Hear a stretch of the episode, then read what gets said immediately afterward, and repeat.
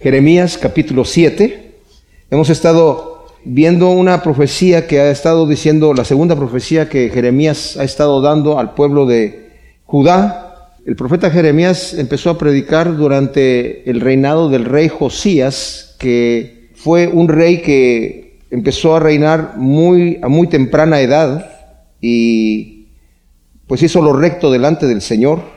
Mandó limpiar el templo, porque los, reyes anteriores habían puesto eh, ídolos allí y generalmente lo usaban casi como basurero, ¿verdad? Y, era terrible como quedaba la situación del templo después de que estos reyes eh, que no servían al Señor y que eh, adoraban los otros ídolos, y siempre se deterioraba, entonces mandó restaurar el templo, y en el momento que estaban restaurando el templo, encontraron el rollo de la ley, que era lo que es el Pentateuco, los primeros cinco libros de la Escritura, ya la gente no sabía lo que el Señor había dicho, se les había olvidado la palabra de Dios porque no la tenían.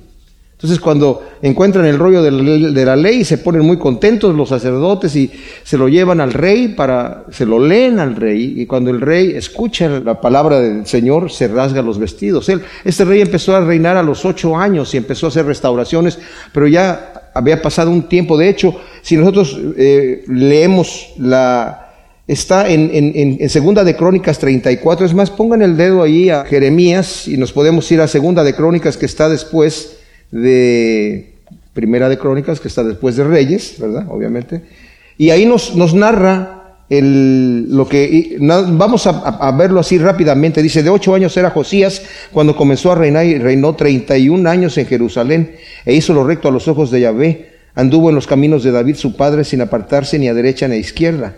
En el año octavo de su reinado, o sea, aquí tenía 16 años, siendo todavía muchacho, comenzó a buscar a Dios a Dios de David su padre, y en el año duodécimo, cuando tiene 20 años, comenzó a purificar a Judá y a Jerusalén de los lugares altos, las aceras, que eran, eh, eh, todos estos eran eh, ídolos que, que, detalla que, y de fundición que adoraban esta gente.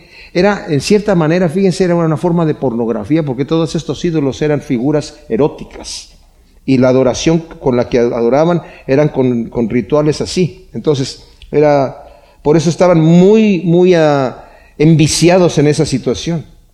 Dice que demolieron todos los altares y demolieron todas estas cosas, quemó los huesos de los sacerdotes sobre sus altares, purificó a Judá, a Jerusalén, eh, bueno, hizo todas estas cosas y envió al sumo sacerdote Hilcías, le, dije, le dieron el dinero, dice el versículo 9, eh, para restaurar la, la, casa del Señor y después encontraron el rollo de la ley, se lo leen a él y cuando le leen el rollo de la ley se rasgan los vestidos porque en el rollo de la ley estaban las bendiciones que Dios iba a traer al pueblo si obedecían los mandamientos de Dios. Dice, pero si no los van a obedecer, les va a traer, estas van a ser las maldiciones que van a traer.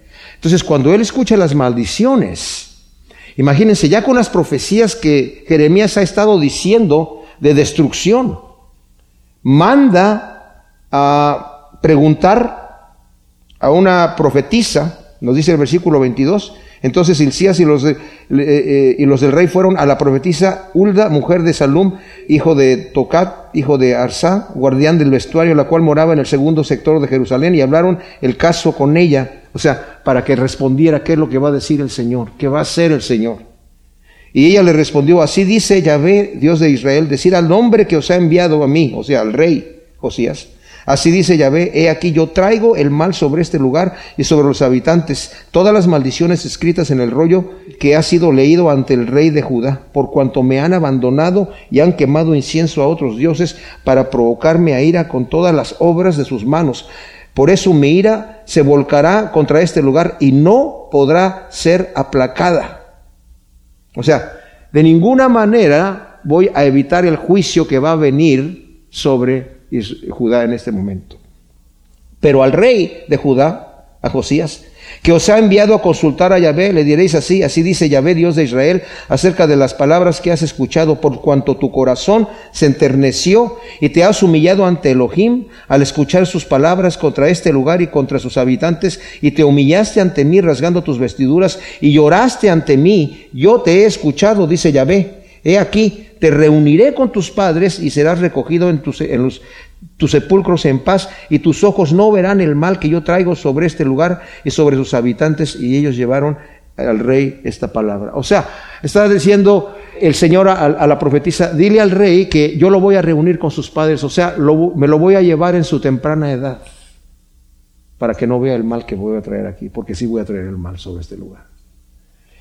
Y la razón no era tanto porque que no se hubiese arrepentido digamos, el rey. El pueblo mismo, ya vimos anteriormente que el Señor los eh, se queja porque dice, ustedes por fuera están aparentando que están siguiendo a Dios, por fuera nada más. Es una religión externa, pero su corazón está lejos de mí. Mis amados, eso necesitamos prestar atención a estas cosas porque esto me lo estoy predicando a mí también. Cada vez que yo estudio la palabra, que el Señor me pone un mensaje, a veces eh, pueden pensar, bueno, wow, el pastor está predicando esta palabra tremenda, debe, debe, de ser un tremendo cristiano, ¿verdad? Que está viviendo una vida así, casi ni pisa el piso, ¿verdad? No, el Señor primero me habla a mí, me habla a mí. Todos podemos estar viviendo una vida hipócrita por fuera. Todos podemos estar aparentando, venimos a la iglesia y estamos todos contentos, pero ¿cómo estamos en nuestro interior? ¿Qué es lo que realmente somos? El Señor lo sabe. Y el, Señor no lo podemos engañar. Y es a Él ante quien le tenemos que dar cuentas. Y Él es el que dice que Dios no puede ser burlado porque lo que nosotros sembremos, eso vamos a cosechar. Y entonces viene la profecía de Jeremías y dice aquí, oráculo que tuvo Jeremías de parte de Yahvé que decía, ponte en la puerta de la casa de Yahvé y proclama ahí esta palabra, di, oíd el oráculo de Yahvé, todos los habitantes de Judá, que entráis por estas puertas para postrarse ante Yahvé. Miren, imagínense ustedes, o sea, está en la puerta del templo entregando esta profecía, este oráculo, cosa que irritaba a todos los falsos profetas que estaban allí y a los sacerdotes. Estos señores no crean ustedes que estaban a ver cuál es la palabra de Dios. Los falsos profetas obviamente estaban engañados por el enemigo. Y ellos estaban profetizando, aquí no va a haber ningún problema. Dios está con nosotros. Además tenemos este templo que ya fue restaurado por el rey. Está restaurado, estamos sirviendo a Dios, vamos a ver que este pueblo va a creer. Yo por cuanto estoy yendo a la iglesia, por cuanto estoy haciendo todas las cosas que debemos hacer, que no hacíamos antes, estoy bien, puedo seguir practicando mi maldad, puedo seguir haciendo mis porquerías. Y el Señor va a decir, no, no. Dice el versículo 3, así dice Yahvé, Sebaot, Dios de Israel, enmendad vuestros caminos y vuestras obras y os dejaré habitar en este lugar. Todavía el Señor está diciendo una vez más, pero el Señor sabe bien que ellos no lo van a hacer. Y por eso había dado ya la profecía de que voy a destruir este lugar y no me voy a arrepentir. ¿Por qué? Porque ustedes no se van a arrepentir. Pero todavía les da esta oportunidad nuevamente. Enmienden sus caminos y sus obras y yo los voy a establecer aquí en este lugar. Ellos se sentían establecidos ya. Dice, ¿de qué está hablando este profeta? Si aquí estamos, seguros. Aquí no nos va a pasar nada. Ya les había profetizado, eh, el enemigo ya entró por el norte y viene por el, por el centro del territorio. Ya se oye el shofar por ahí de, de la guerra. Y ellos, no, a nosotros no nos va a pasar nada. Aquí tenemos muchos más profetas que nos están diciendo que todo va a estar bien. Y tú eres el único profeta que nos estás diciendo que va, a venir destrucción. Es que lo que pasa es que estás de parte de los caldeos y te has, te has, pasado al otro bando. Y eso es lo, por lo que acusaban a Jeremías y por lo cual tuvo que padecer muchísimo, mucha persecución. Fíjense el versículo 4, dice, no confíes en palabras engañosas que dicen casa de Yahvé, casa de Yahvé, casa de Yahvé es esta. Les advierte a no escuchar las palabras engañosas de los falsos profetas y de los sacerdotes que les decían, por el hecho de que tenemos el templo ya restaurado y la gente lo está visitando, estamos seguros aquí sin apartarse de sus abominaciones.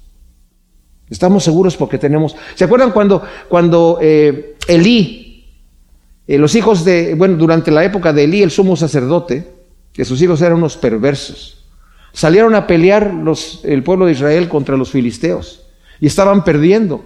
Entonces dijeron, vamos a llevarnos el arca de, de, Yahvé allí a, la batalla, ¿verdad? Porque si Dios va, está entre nosotros, pues ahí así nos vamos, nos vamos a proteger, aunque estaban practicando lo malo, ¿verdad? El pueblo era rebelde contra el Señor.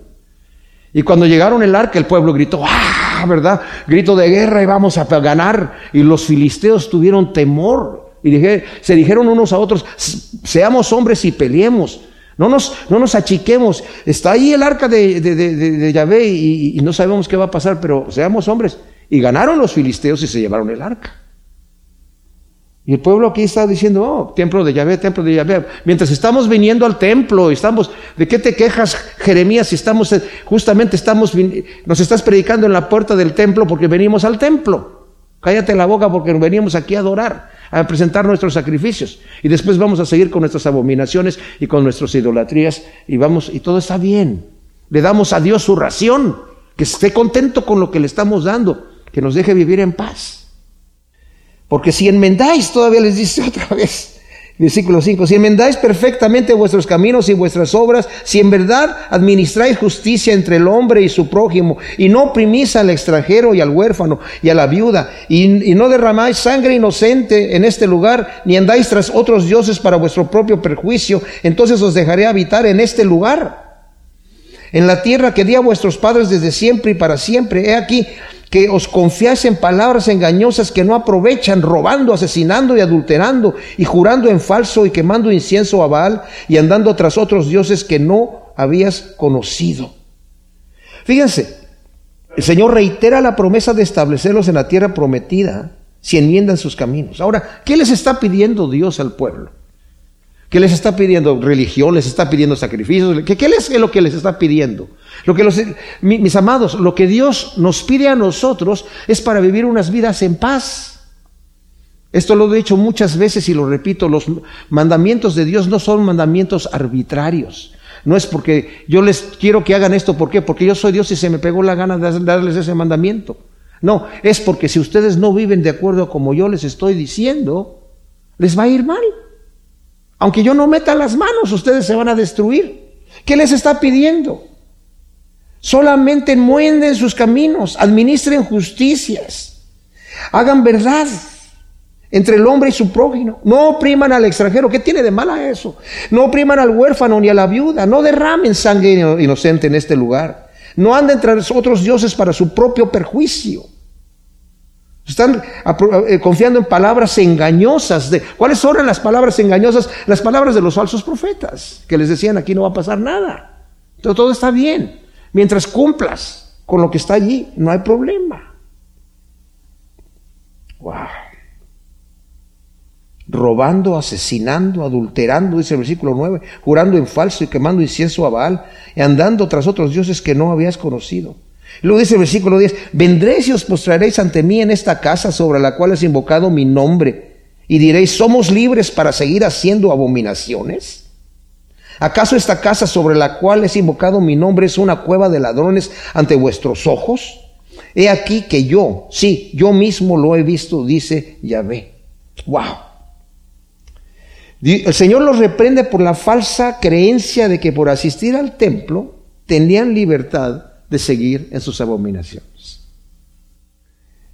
Es como cuando la iglesia de Roma empezó a vender las indulgencias y todavía las sigue vendiendo, le dándole permiso a la gente de pecar. Yo me acuerdo que en, la casa, en mi casa, en México, me, tenían una, un cuadro y yo después pregunté, ¿y ese cuadro qué cosa es? Estaba la foto del Papa allí y había una, una oración, así algo escrito. Es una indulgencia plenaria. ¿Y para qué sirve? Para, que, para irse al cielo para tener seguro la entrada al cielo. No importa cómo vivas, costó un billete, pero con eso te vas al cielo. No sé si eso lo practican en todos lados, pero también en México hacen una situación que le llaman hacer mandas, ¿verdad? O a veces, eh, si viene una fiesta, ¿verdad? Y va a haber una borrachera, y va a haber, no sabe si, va a haber pleito, o van a sacar pistola o machete, quién sabe qué va a pasar ahí, ¿verdad? Uno puede ir allí con el cura y, pagar por adelantado por el reventón que va a tener, por si acaso se mueve, se muere en la fiesta, se va derechito al cielo. Y como lo paga por adelantado, hay un descuento, ¿verdad? No, qué barbaridad. Había allá en Querétaro un, un, cura que se atrevió a estar vendiendo propiedad en el cielo. ¿Verdad? Dijo, tú no quieres llegar ahí a que te toque ahí cualquier cosa, si quieres un lugar más o menos bueno, ¿verdad? Entonces, o ya, ya, ya va No sé, no sé cómo se llevaban el título de propiedad, pero dice el Señor, ¿ustedes creen que tienen libertad por el puro hecho de venir aquí, de continuar en sus abominaciones? ¿Ustedes creen que tienen libertad de continuar en sus pecados porque están comprando indulgencias? Eso fue lo que volvió loco a Martín Lutero, que dijo, ¿qué es esto? ¿Cómo, cómo puede ser posible? Y puso sus tesis allí en la puerta de la iglesia. Dice, es una cueva de ladrones, es un refugio y descanso para los malvados. ¿Acaso dice mi, la casa, mi casa es cueva de ladrones? Es un refugio para donde ustedes pueden llegar a decir, todos estamos bien, porque mientras vengamos aquí y le demos a Dios su ración de oraciones, su ración de rezos, su ración de dinero, su ración de lo que sea, de penitencias, voy a reventarme como yo quiero. El Señor dice, yo lo he visto. Yo conozco la hipocresía y la necedad de ustedes. Conozco lo que hay en sus corazones. Luego dice el Señor, ahora pues, id a mi lugar que estaba en Silo, donde hice morar mi nombre al principio y ved lo que hice con él por la maldad de mi pueblo Israel. Ahora pues, por haber cometido tales acciones, dice Yahvé, y por cuanto os ah, hablé madrugando y sin cesar, y no quisiste escuchar, y os llamé y no habéis respondido, haré con esta casa sobre la cual es invocado mi nombre, en la cual vosotros estáis confiados, y con el lugar que os di a vosotros y a vuestros padres, lo mismo que hice con Silo, y os echaré de mi presencia, así como eché a todos vuestros hermanos, a toda la descendencia de Efraín.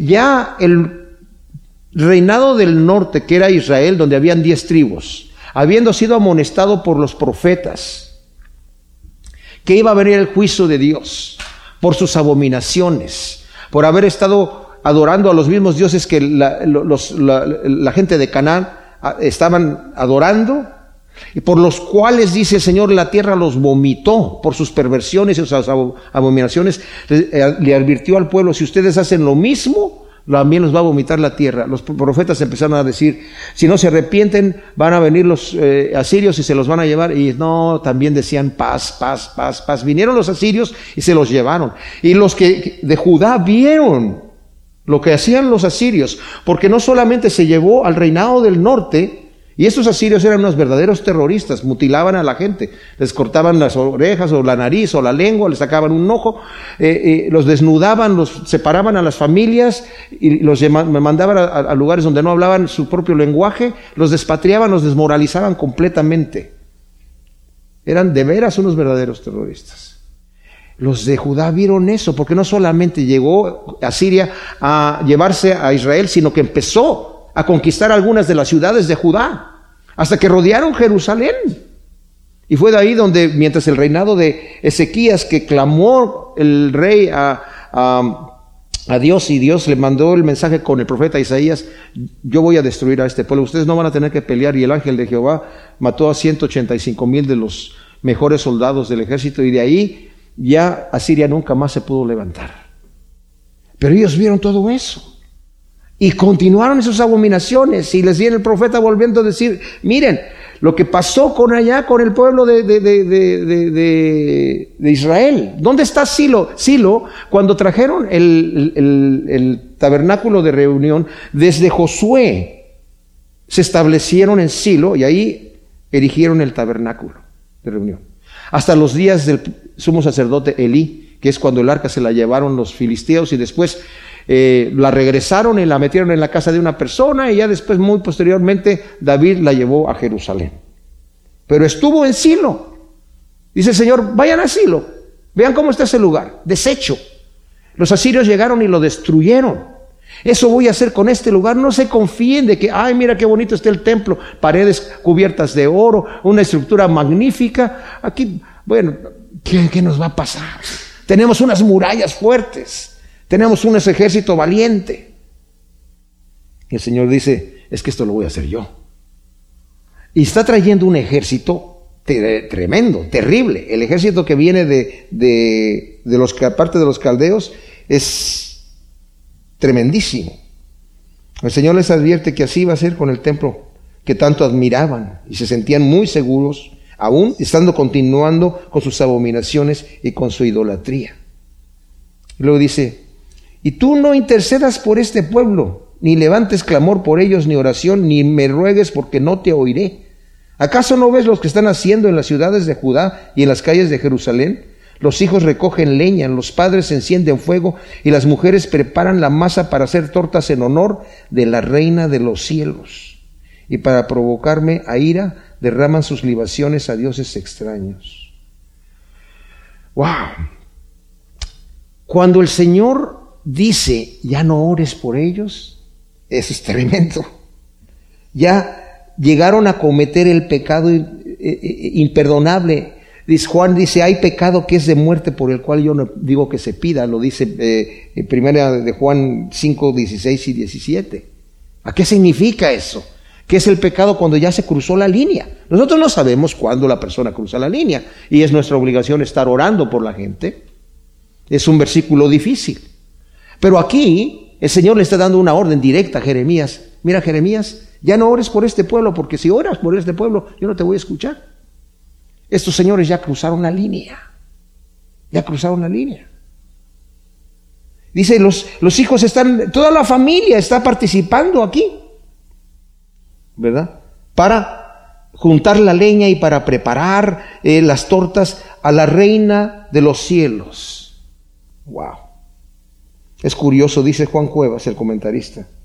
Es curioso que la iglesia de Roma llame a la Virgen María Reina del Cielo, a la que se le ofrece, así como a otros santos, una gran variedad de tortas y roscones de forma redonda en las procesiones de los pueblos de España. Esa era la ofrenda que le hacían a esta diosa del cielo con tortitas redondas, ¿verdad? que es una costumbre que copió la iglesia de Roma, ¿verdad? De, porque ustedes saben, que siempre se han unido a las tradiciones y a las costumbres de los diferentes pueblos de los diferentes lugares, ¿verdad? Y es algo que todavía se practica y es terrible porque está completamente contra lo que el Señor está haciendo. No hay ningún intermediario. Los santos, mis amados, somos nosotros los que estamos aquí. No hay un santo, no, no, es que haya una persona que sea, eh, eh, eh, tenga una, una piedad tan especial que ahora sí ya puede ser beatificado y ya se le puede pedir para que él interceda. ¿Cómo te vas a atrever a pedirle directamente a Dios? No, tienes que ir a través de una escalerita. Y la Biblia no dice eso. En ninguna parte. Podemos entrar con confianza, dice la Escritura, al trono de la misericordia del Señor. Y no hay otro mediador entre Dios y el hombre más que Jesucristo, hombre. Nada más. Directamente con Él. Ningún santo, ninguna reina del cielo. No hay reina del cielo hay rey, hay rey de reyes. Entonces dice el versículo 19 del capítulo 7 de Jeremías, a mí me provocan a mí, o sea, ¿se atreven a provocarme a mí? Está diciendo el Señor. ¿Acaso no actúan para su propia vergüenza? Por eso, así dice Adonai Yahvé, he aquí mi ira y mi ardiente indignación son derramados sobre este lugar, sobre hombres y bestias, sobre los árboles del campo y sobre los frutos de la tierra, se encenderá y no se apagará. Nuevamente, mis amados, la profecía del profeta Jeremías es tremenda, porque el Señor le acaba de decir en el versículo 16, eh, tú no intercedas ya por este pueblo, ni levantes clamor por ellos, ni oración, ni me ruegues porque no te voy a escuchar, porque este pueblo es rebelde. ¿Se imaginan ustedes un ministerio así? ¿Mm? o sea, si el Señor me manda a mí a evangelizar, yo por lo menos estoy esperando que va a haber un fruto, ¿verdad? ¿Te imaginas que el Señor te diga, mira, vete a predicar y eh, una, una campaña de evangelismo en tal lugar, a ver cuántos se convierten? O, ¿Sabes qué? No se va a convertir ninguno. No va a ir nadie. Te van a apedrear, pero ve y predícales.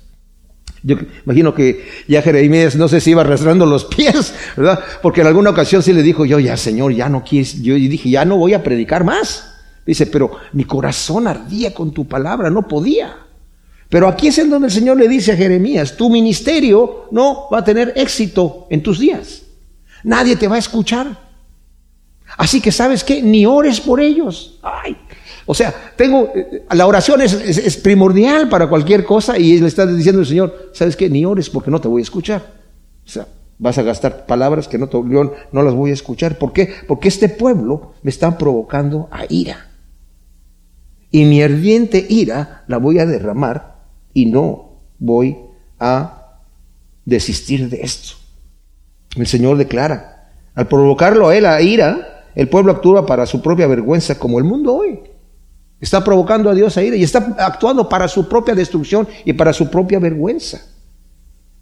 Y Yahvé va a destruir, a destruir completamente todo, hombres, bestias, árboles, frutos de la tierra, y esa tierra que fluía leche y miel va a llegar a ser un desierto desolado, mis amados. Cuando uno va a Israel, ahora, bueno, han embellecido bastante el, el Palestina, pero no era nada, no es nada como lo que era cuando era la tierra que fluía leche y miel. Por toda la destrucción que vino, cuando eh, conquistaban, no solamente se llevaban a la gente, destruían el territorio. Lo sembraban de piedras o lo sembraban de sal. Cortaban los árboles, dejaban el lugar desolado, literalmente. Versículo 21 dice, así dice Yahvé Sebaot, Dios de Israel, juntad vuestros holocaustos y vuestros sacrificios y comed la carne. Porque nada dije a vuestros padres ni nada les mandé en el día que los saqué de la tierra de Egipto respecto a holocaustos y sacrificios, sino que les mandé diciendo, escuchad mi voz, y yo seré vuestro Dios y vosotros seréis mi pueblo. Andad en todo el camino que os he ordenado para que os vaya bien. Pero no escucharon ni inclinaron su oído, sino que caminaron en la dureza de su malvado corazón, según su propio consejo, y fueron hacia atrás y no hacia adelante, desde el día en que vuestros padres salieron de la tierra de Egipto hasta hoy, os he enviado a todos mis siervos, los profetas, madrugando cada día sin cesar, os los he enviado, pero vosotros no escucharon ni inclinaron su oído, sino que se endurecieron su cerviz y fueron peores que sus padres. O sea, los holocaustos, mis amados, eh, el Señor dice, yo no les ordené esas cosas al principio, les di mis mandamientos y ciertamente al inicio el Señor solamente les dio los mandamientos. Pero el pueblo al empezarse a rebelar y no cumplir los mandamientos, entonces el Señor le dio otros mandamientos acerca de la ley, de los rituales, de los holocaustos que eran para cubrir el pecado. Los holocaustos eran diferentes a las ofrendas o los sacrificios, porque los holocaustos el animal se consumía completamente y era una ofrenda por el pecado. Los otros sacrificios eh, mataban al animal, ¿verdad? El sacerdote lo preparaba, se, se, asaba la carne ahí, a veces se cocinaba en una olla o se freía, como fuera, haya que lo iban a preparar de cualquier manera que fuera, ¿verdad? Pero se sentaban a comer la carne. La gente que llevaba su, sacrificio se sentaba a comer con el sacerdote, invitaban también a algunos pobres, a las viudas, a los huérfanos, y los pobres y las viudas, los huérfanos y el sacerdote era como una representación de que yo me estoy sentando a comer con mi familia, con el Señor. Lo que se están comiendo ellos es lo que el Señor se está comiendo, y yo me siento en la mesa y estoy así, de esta manera, eh, comiéndome mi sacrificio delante de Dios. Eso no era único de de la adoración al Señor. Eso lo hacían incluso para los otros dioses. Por eso Pablo habla mucho de lo sacrificado a los ídolos, que eran carne que justamente la mataban para sacrificio a, algún ídolo, ¿verdad? Y eh, los paganos lo hacían para sus dioses. Pero la carne que era para el sacrificio del pecado se consumía completa, el holocausto. El Señor dice, ¿sabes qué? Cómetelo. No lo quemes. A mí no me interesa, yo no lo recibo. Tu sacrificio de holocausto, ¿para qué lo estás haciendo? Mejor cómetelo. Es como cuando, como el, como el Señor le dijo a Caín cuando trajo su ofrenda, dice que no, no la recibió el Señor. En otras palabras, si tienes pecado en tu vida y no piensas ponerte a cuentas con tu hermano que tiene algo contra ti, o, estás viviendo una vida doble y traes tu ofrenda delante del Señor, gástatela mejor tú, porque el Señor no te la está recibiendo, tú la, la, estás perdiendo. El Señor te está diciendo, en otras palabras, cómete la carne, no la, no las desperdicies, porque yo no te la recibo, yo no la necesito. Esto es fuerte. Entonces dice, júntalos, júntalos, los holocaustos con los sacrificios, todo, cómete la carne, dice. Porque nada le dije a, vuestros padres de esto, ¿verdad? Y el Señor expone aquí, mis amados, la terrible apostasía. Dice, les mandé, escuchen mi voz, dice el versículo 23. Yo seré vuestro Dios y vosotros seréis mi pueblo. Anden en todo el camino que os he ordenado para que os vaya bien. O sea, nuevamente, estos son mandamientos para su propio beneficio, son cosas buenas que si ustedes las practican les benefician. Pero además de eso, yo los voy a bendecir. Porque el Señor, mis amados, es un Dios bueno. Es un Dios que quiere nuestro, nuestro beneficio. Y cuando nosotros lo obedecemos, nos va bien porque sus mandamientos son buenos. Pero encima de eso, el Señor nos bendice a nosotros. Por eso, el reino de los cielos va a ser una, una cosa impresionante, mis amados. ¿Por qué? Porque todo va a ser gozo y paz, no va a haber enfermedad, no a haber, no va a ser ni frío ni calor, como dice la Escritura. Dice, en la presencia de Dios hay plenitud de gozo y delicias a su diestra para siempre. Él ha venido para que nosotros tengamos gozo, pero un gozo completo y una vida completa, una vida gozosa, para que vivamos una vida no mediocre. Entonces dice, yo les estoy enviando estos mandamientos y los he ordenado para que les vaya bien. Pero no escucharon, ni inclinaron su oído, sino que caminaron en la dureza de su malvado corazón, según su propio consejo, y fueron hacia atrás y no hacia adelante. O sea, el pecado, mis amados, es un engaño tan terrible es un placer barato que nos deja con mal sabor de boca. Los mandamientos de Dios para la mente carnal son como una locura. Pero cuando nosotros los practicamos y obedecemos la voz del Señor, nos damos cuenta, eh, esto sí funcionó. Yo no pensé que iba a ser así, pero funcionó. De veras que es más bienaventurado dar que recibir. De veras que se siente bien perdonar el agravio.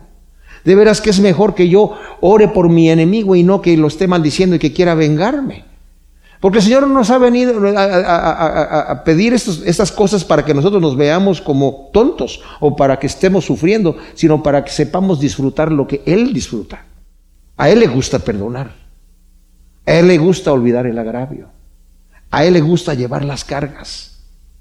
Por eso dice, poned vuestras cargas delante de mí. Por el gozo puesto delante de Él sufrió la cruz a él nadie le quitó la vida, le dijo a Pedro, a mí nadie me la quita, yo la doy. Y dice, pero ustedes se fueron tras sus engaños, caminaron en la dureza de su malvado corazón y fueron hacia atrás y no hacia adelante. Y eso dice el versículo 25 otra vez, desde el día que vuestros padres salieron de la tierra de Egipto hasta hoy, os he enviado a todos mis siervos los profetas, madrugando, cada día sin cesar os los he enviado. Fielmente el Señor enviaba a sus siervos los profetas para que hacer regresar al pueblo al camino. El pueblo era un pueblo escogido, era un pueblo privilegiado. Nosotros, mis amados, somos gente privilegiada, porque el Señor nos ha llamado. Nos ha llamado para que seamos representantes, embajadores del reino de Dios. Que a través de nuestra vida la gente vea cómo debe ser un cristiano, qué, es lo que es Cristo. Qué pobre trabajo hacemos nosotros delante del mundo. Ahora este domingo que estudiamos eh, Filipenses, Pablo eh, está eh, exhortando a los filipenses a hacer testimonio delante del mundo, a vivir el Evangelio, ¿verdad? Dice, pero ellos fueron para atrás. Y este pueblo el Señor lo escogió para que representara a Dios delante del mundo podrido. Yo quiero un pueblo santo que cuando la gente los vea digan, wow, mira las leyes que tienen, mira los mandamientos, mira cómo viven, la justicia que practican. Mira, ahí los pobres pueden ir y, no, nadie se muere de hambre porque los que cosechan en la viña no, no tienen que recogerlo todo y le dejan a los pobres, a los huérfanos y Mira, las deudas se las perdonan cada siete años. Oye, mira, qué buen, qué buena nación. Y además, mira, el Dios que tiene el Todopoderoso los bendice y no les, no, les pasa nada. Están prósperos. Dice, pero se fueron hacia atrás, fueron rebeldes. No, nosotros queremos nuestra porquería. No queremos vivir en nuestra porquería y continuar con nuestra necedad. Y es el mundo de hoy. Acabamos de leer lo que Dios les, pide. No opriman al extranjero, no, no defrauden a nadie, no, no derramen sangre inocente. No sigan cometiendo asesinatos, ni adulterando, ni jurando en falso, ni yendo tras dioses ajenos. Ah, decimos, nosotros no andamos tras dioses ajenos, esa es la gente aquella de aquel entonces. ¿Ah, no? Lo que pasa es que antes tenían estatuas, y esas estatuas representaban las diferentes prácticas que hoy el mundo las sigue haciendo. Antes por lo menos decían, bueno, esa persona, mira, adora a Baco, ¿Por qué? Porque es un tipo, es como dice en inglés, party animal, ¿verdad? Es un tipo que se anda de pachanga en pachanga y de, borrachera en borrachera, dice. Pero a, nosotros ya no le decimos vaco, le decimos pomo, ¿verdad? Wow. Entonces, dice aquí, envié a mis profetas fielmente cada día madrugando, pero no me escucharon ni inclinaron su oído, sino que endurecieron su servicio y fueron peores que sus padres. O sea, dijeron nosotros vamos a continuar en lo que estamos haciendo y no queremos que nos digan nada. No queremos que nos digan que lo que estamos haciendo está mal hecho. Ese es el mundo de hoy en día, mis hermanos. Se puede decir cualquier cosa menos criticar lo que la persona está haciendo. Todo se vale menos la crítica. Todo se vale. Y no me digas que solamente hay un camino porque no se ha cerrado. ¿Cómo va, cómo va a ser la cosa así nada más? No me digas que solamente Cristo, ¿verdad? Todos los caminos llevan a Roma. ¿Así? ¿Ah, ¿No es cierto? El, el, Freeway 15 que está aquí, la carretera, ¿verdad? No, no llega a Roma por ningún lado. ¿verdad? O sea, hay una desviación que yo no conozco. ¿verdad? Tú pues les dirás todas estas palabras, pero no te escucharán. Y los llamarás, pero no te responderán. Entonces les dirás, esta es la nación que no escucha la voz de Yahvé su Dios, ni admite la corrección. Ya pereció la verdad y ha sido desterrada de su boca. O sea, nuevamente les está diciendo, ¿por qué le dice el Señor a Jeremías, no estés orando por este pueblo más? Porque no te van a escuchar. No es que Dios no quiera que lo escuchen, si Él incluso les está diciendo arrepiéntense, enmienden sus caminos. No queremos enmendar nuestros caminos. Es impresionante, ya les dije yo que más adelante, desde el capítulo 34 en adelante, eh, le dicen a Jeremías, oye, habla, habla con Dios a ver que te diga qué hacemos, nos queremos ir a Egipto, porque tenemos miedo de Nabucodonosor. Y ya Nabucodonosor había conquistado, había puesto un rey mataron al rey, y había puesto varios reyes, y el último quedó ahí, eh, lo mató alguien y estaban asustados. No, ¿qué hacemos ahora? Eh, Nabucodonosor se va a enojar con nosotros. Ora, ora al Señor y lo que Él te diga que hagamos, eso vamos a hacer.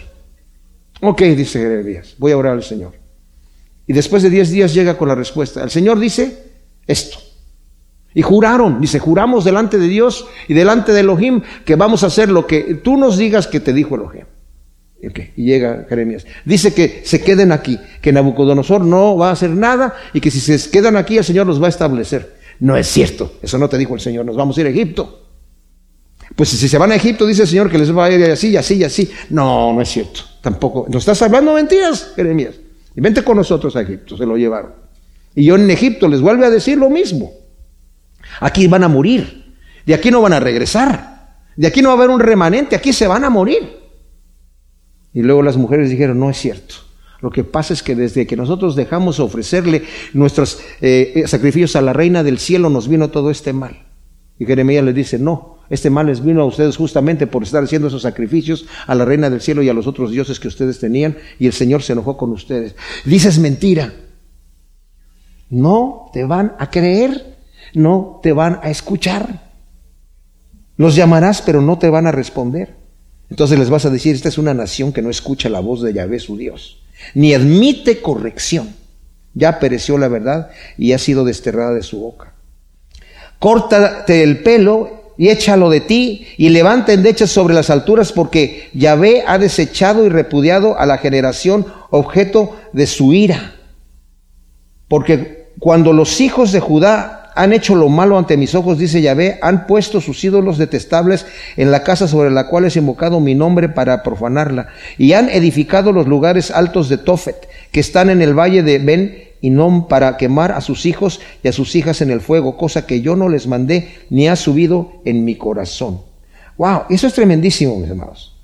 Me está diciendo, córtate el pelo, ¿verdad? La palabra es de cortarse el cabello, neser, de donde viene eh, el voto de Nazaerato, que era, era dos cosas.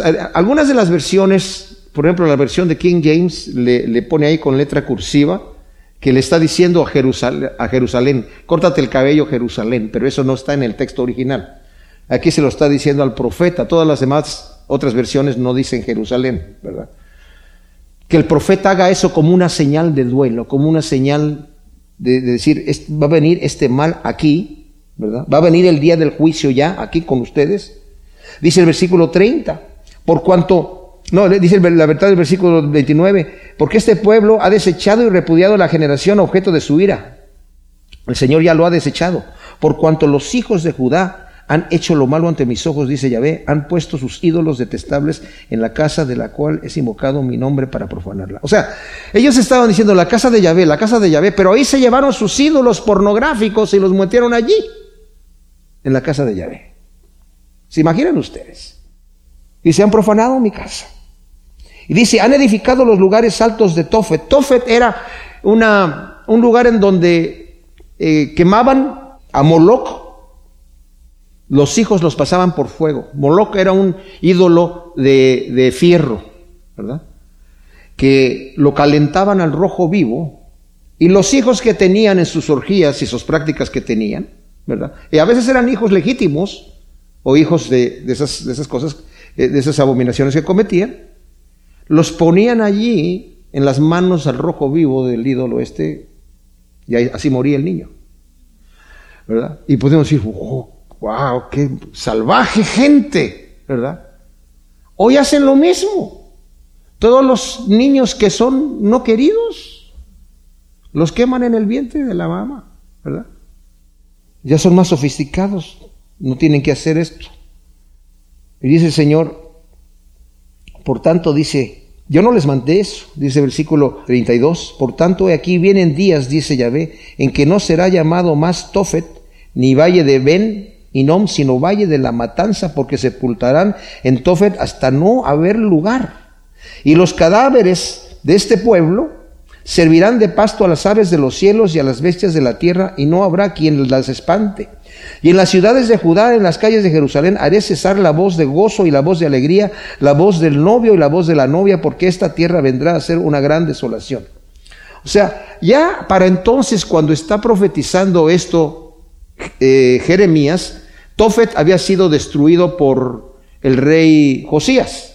Entonces, ya él destruyó todos esos ídolos y todas esas cosas, pero el pueblo todavía seguía sacrificando y aunque no estaba el Tofet ahí, todavía seguían pasando sus hijos por fuego, de alguna manera, porque el pueblo seguía cometiendo estas abominaciones. Dice el Señor, ¿saben qué? Yo voy a destruir ese lugar. Y los cuerpos de ustedes, los de ustedes, son los que van a caer ahí. Cuando vengan los caldeos, cuando vengan los de Babilonia y, los maten, dice, va a hacerle una matanza de tal grado que se va a llenar el valle del Tofet, que es un valle grande. Y van a no haber más lugar para cadáveres ahí y van a dejar los cuerpos ahí al aire libre, al intemperie, para que las aves se, las, se los coman y las bestias del campo y ni siquiera va a haber quien espante a esas bestias y a esas aves. Porque la destrucción que yo voy a traer a este lugar va a ser total. Miren mis amados, cuando leemos estas cosas, Parecen como casi una fábula, como un, cuento. Pero a veces hay gente que lee la Biblia como, bueno, ¿y sí será cierto eso de Adán y Eva y todas estas cosas que leemos aquí? Que el mar rojo que se partió y que pasaron en seco y, wow, está como muy fantástico esta, y que cayeron granizos de no sé cuántos kilos y, bueno, está bastante fantástico esta situación. Que el ángel de Jehová llegó, mató 185 mil Ah, que se detuvo el sol, y la tierra estuvo casi un día entero en la batalla. Parecen fábulas que Sansón, ¿verdad? Y que será cierto. Claro que lo es. Pero como la gente está acostumbrada a leer estas cosas que parecen casi fantásticas, tienden a creer, no va a venir un día del juicio. ¿Dónde está Dios? No lo veo. ¿Verdad? Es una invención del hombre. Como dice Nietzsche. Dios está muerto. El hombre lo inventó, el hombre mismo lo mató. Está muerto. Eso es una eh, eh, eh, producto de mi imaginación. Viene un día del juicio, mis amados. Y el Señor dice, cuando venga ese día del juicio, cuando venga el gran día de Yahvé aquí y el día de la gran tribulación, la gente le va a decir a las montañas, caigan sobre nosotros y escóndanos del rostro del, del, cordero y de la ira, de su ira. O sea, que nos queremos morir y no. Dice la gente querrá morirse y no podrá. ¿Y por qué? Porque no quieren escuchar la voz de Dios y no quieren escuchar los mandamientos de Dios para que les vaya bien. Entonces ellos escogen el camino negativo para que les vaya mal. El cielo está lleno de pecadores que han aceptado a Cristo como su Salvador. El infierno está lleno de pecadores que no quisieron aceptar a Cristo como su Salvador. El cielo va a estar lleno de pecadores que entregaron su vida al Señor y el Señor los dio a una nueva vida, que escucharon los mandamientos de Dios para que les vaya bien. El infierno está lleno de pecadores que le han dado la espalda al Señor y han endurecido su servicio para que les vaya mal. Nadie va al cielo porque lo merece. Y nadie va al infierno si no escogió ir ahí, deliberadamente. Señor, te damos gracias por tu palabra. Ciertamente es una advertencia, Señor, y a la vez es un gozo saber que tú nos has llamado a ser tu pueblo, Señor, un pueblo santo, un pueblo escogido, apartado para ti. Ayúdanos hacerte fieles en todo, Señor. Ayúdanos a vivir unas vidas rectas. Te lo pedimos en el nombre de Cristo. Amén.